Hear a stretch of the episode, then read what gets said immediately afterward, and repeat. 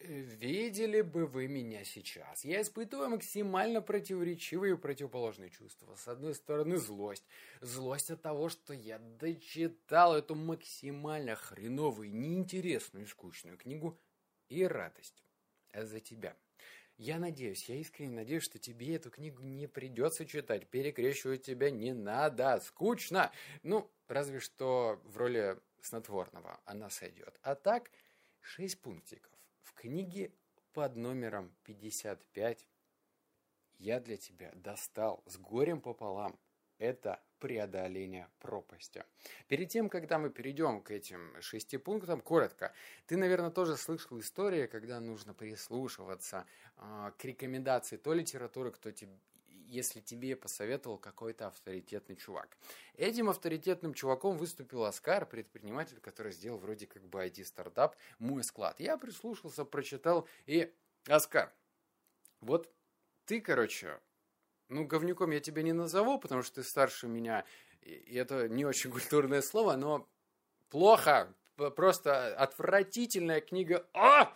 Я потерял много времени, но 6 пунктов, ладно, хрен с ним я выписал. Все, а, мне стало как-то легче. Ладно, переходим к пункту номер один. При запуске продукта сначала нужно фокусироваться на новаторах, увеличивать объем только этого рынка, а далее работать с ранними последователями. Что это значит? И почему этот пункт я выписал? Потому что, ну, напоминаю, я же стартапер, и мне как раз-таки важно вот эти пункты подмечать, записывать, и, я не знаю, татуировку делать на каждый частях своего тела, потому что это действительно важная информация. Если включить телек, пощелкать по каналам, да, господи, проект со с таксистом, который, э, по-моему, все таксисты радио слушают, или включить ютубчик, везде это реклама. И эта реклама в основном, не вся, конечно, она фокусируется на всех. Это знаешь, как прийти к маркетологу и его вопрос, а кто ваша целевая аудитория? Ты такой делаешь паузу, держишь паузу и говоришь, ну, как, ну, россияне все, вот, вот точно не все. Нужно фокусироваться на новаторах. Это правильная и четкая стратегия, особенно для тех, ну, если ты хочешь так же, как я, запускать какой-нибудь IT-стартап. Вот прям новаторы. Новаторы – это очень хорошая аудитория. Это правильно, в добром смысле задроты. Задроты в том плане, что их не особо интересует качество. Они готовы смириться, если у тебя продукт глючный, вылетает, ломается через каждые ну, там, 30 минут. Пофиг, для них важна технология. Если ты делаешь что-то реально прорывное, они скажут, чувак, ты молодцом. Вот такие новаторы нужны. И понятное дело, что есть там шкала из новаторов, ранних последователей, э, поздних последователей, динозавров, это все прекрасно понятно.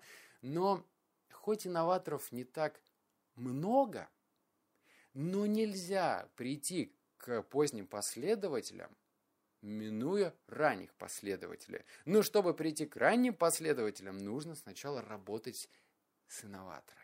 Работать, работать, работать. Нужно им прям вот, вот взять технологии и говорить, чуваки, пользуйтесь. Вот на них нужно ставить таргетированную рекламу, на них нужно фокусироваться. Эти люди нам нужны для первого шага. Так что вот он, первый вывод, только инноваторы. Но это для тех, кто делать что-то прорывное. Если вы открываете кофешоп, то, наверное, не новаторы вам нужны, хотя вам нужны хипстеры. А, второй пункт – крутость. Это то, что слышат и видят инноваторы. Демонстрация преимущества – это то, что видят и воспринимают ранние последователи. И простота использования – это то, что видят поздние последователь. Вот прям в такой последовательности, вот такая тавтология. Так что еще раз, демонстрация преимущества и простота использования. Вот смотри, если ты уже инноваторов захватил, и тебе нужно как-то, ну, расширяться худо-бедно, то давай-ка помни про это правило, что тебе нужно демонстрировать свое преимущество. Как? Помнишь э, рекламу, я не знаю, по-моему, ее крутили в детстве, ну, в моем детстве, мне уже 27 годиков, но в моем детстве ее крутили. По-моему, это была дурацкая реклама порошка Тайт, а, когда там что-то ходил какой-то мужик, это была вирусная реклама, он ходил по квартирам, разбивал нос кому-то, все время кого-то бил, и потом брал, допустим, я не знаю, полотенце это кровавленное, и стирал его с порошком Тайдом. И все, якобы вот демонстрация преимущества, что любой сложности загрязненный участок быстро постирается с помощью Тайда. Вот, демонстрация преимущества. Так что, если ты сидишь сейчас и слушаешь это со своим маркетологом, рекламщиком и человеком творческим, скажи ему следующее. Преимущество демонстрация преимущества. Вот наш фокус. И это мы с тобой должны делать, помнить, как отче наш. Пункт номер три. Маркетинговая стратегия должна быть сфокусирована на одном или двух нишевых рынках. Это история про другое. Это про то, что, ну, скажем, ты делаешь бизнес, э, бизнес to бизнес. Ну, не для пользователей, которые ходят на улице, а, например, ты делаешь, там, не знаю, какой-то сервис для бизнес-решений. И если ты делаешь бизнес для если твоя бизнес-модель – это решение чьих-то проблем, ну, например, у тебя есть там сервис по рассылке сообщений на почту. Если ты хочешь выстроить правильно и эффективную рекламную стратегию, то тебе нужно взять и фокусироваться только на одной группе. Например, это, не знаю, парикмахерские. И вот на основе этих парикмахерских ты выстраиваешь свою рекламную стратегию и говоришь всем, мы, бляха-муха, номер один э, в продвижении, там, не знаю, салонов красоты. Все.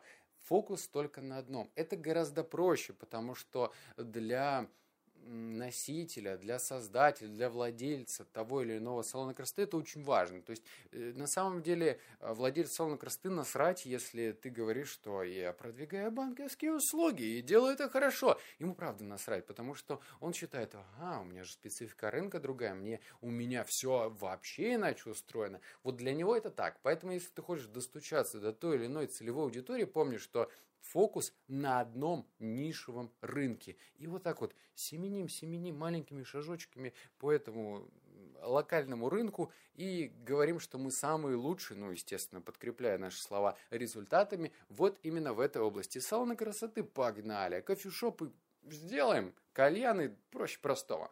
Вот так. А пункт номер что у нас? Четыре.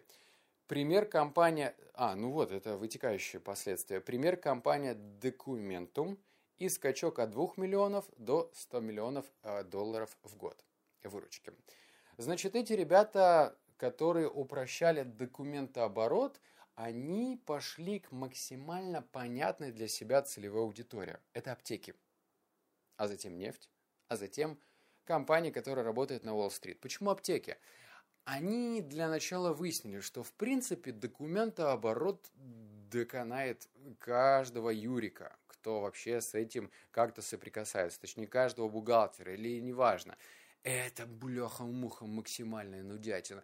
Но эта максимальная нудятина не так на самом деле максимально, как кажется, если это область аптек, потому что в аптеках там кромешный ад.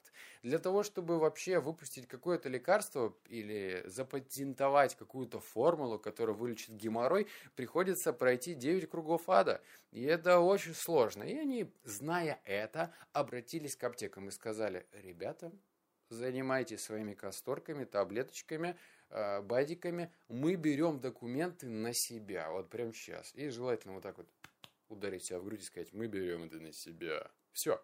То есть они сфокусировались на аптеках, внимание, у них была выручка 2 миллиона долларов в год – осталось 100, потому что нужно аптекам это было. То же самое и с нефтяниками. Эти ребята много денег имеют, и у них такая же проблема. Ну, там нельзя бурить э, э, скважину там в соседнем участке. Нужно там много документов заполнять. Они тоже это понимали. Поэтому вот давай так.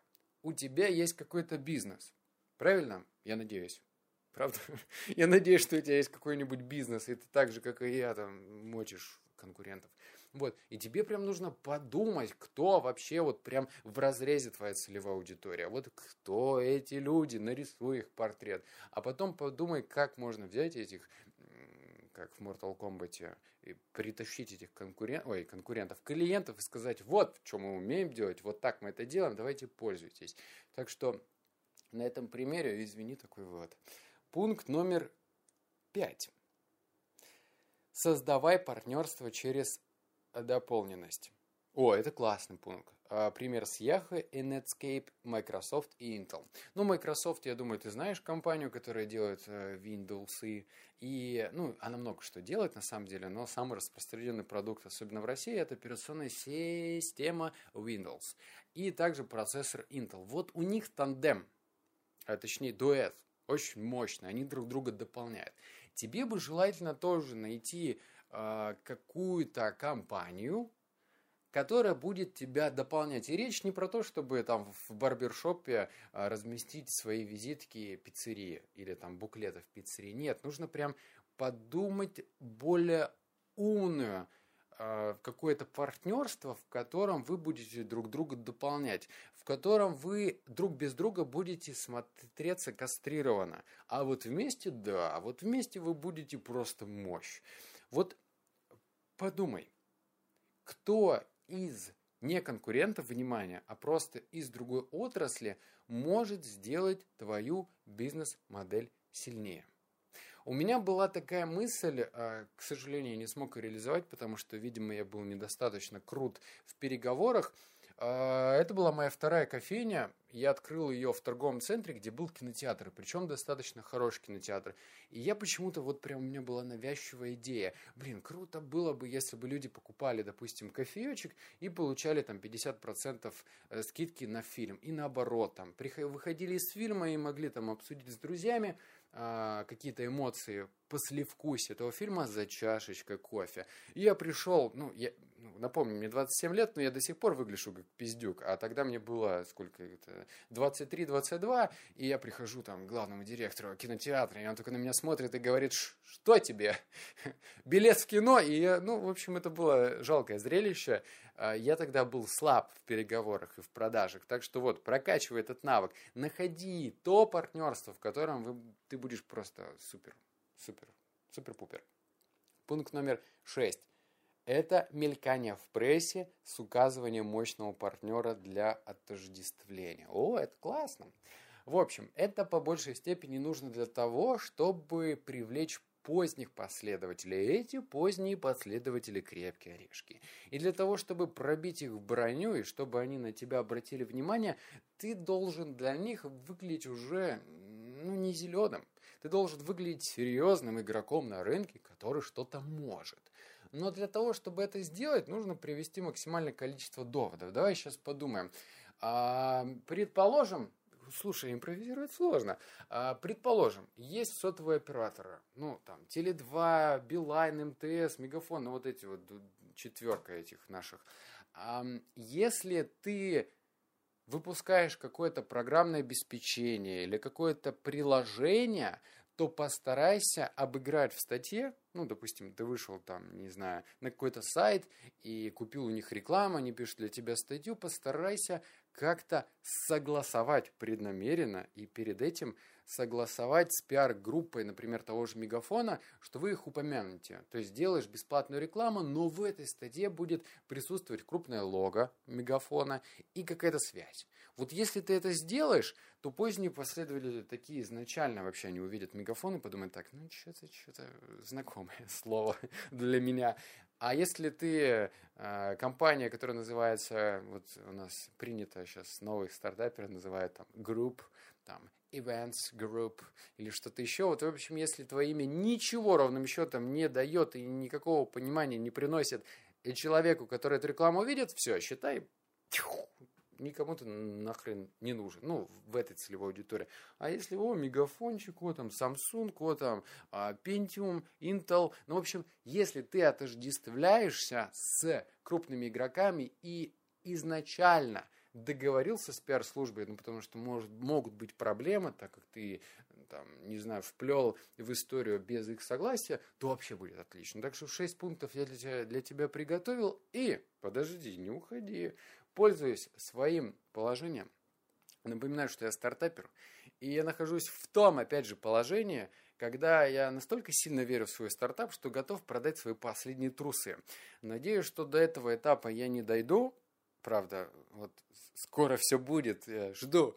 Но я потихонечку для вливания денег продаю свои пассивчики. Я в свое время, когда был сильно богат и молод, я скупал, да, я скупал бизнес-группы во ВКонтакте, дурачок. Когда люди скупали недвижимость, я скупал бизнес-группы, да.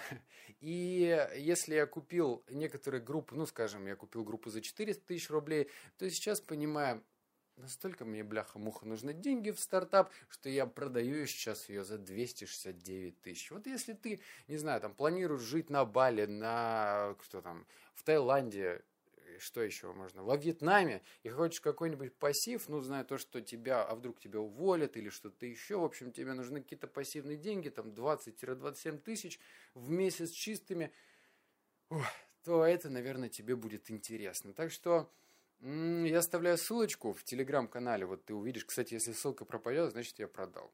И если ссылка есть, значит не продал. Так что смотри, э, можешь мне написать ВКонтакте, Алексей Корнелюк. Я тебе расскажу, даже, ну, что-нибудь помогу. Но только реальному покупателю. Вот. Я, наверное, через некоторое время свой Porsche Panamera буду продавать, но это будет весьма по-дурацки, правда, потому что я в машинах ни хрена не разбираюсь.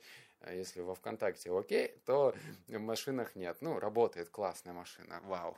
И все, наверное, что я скажу. Так что это был разбор книги номер 55. Обнял, поцеловал, заплакал. Жду твой отзыв на iTunes. Чмок.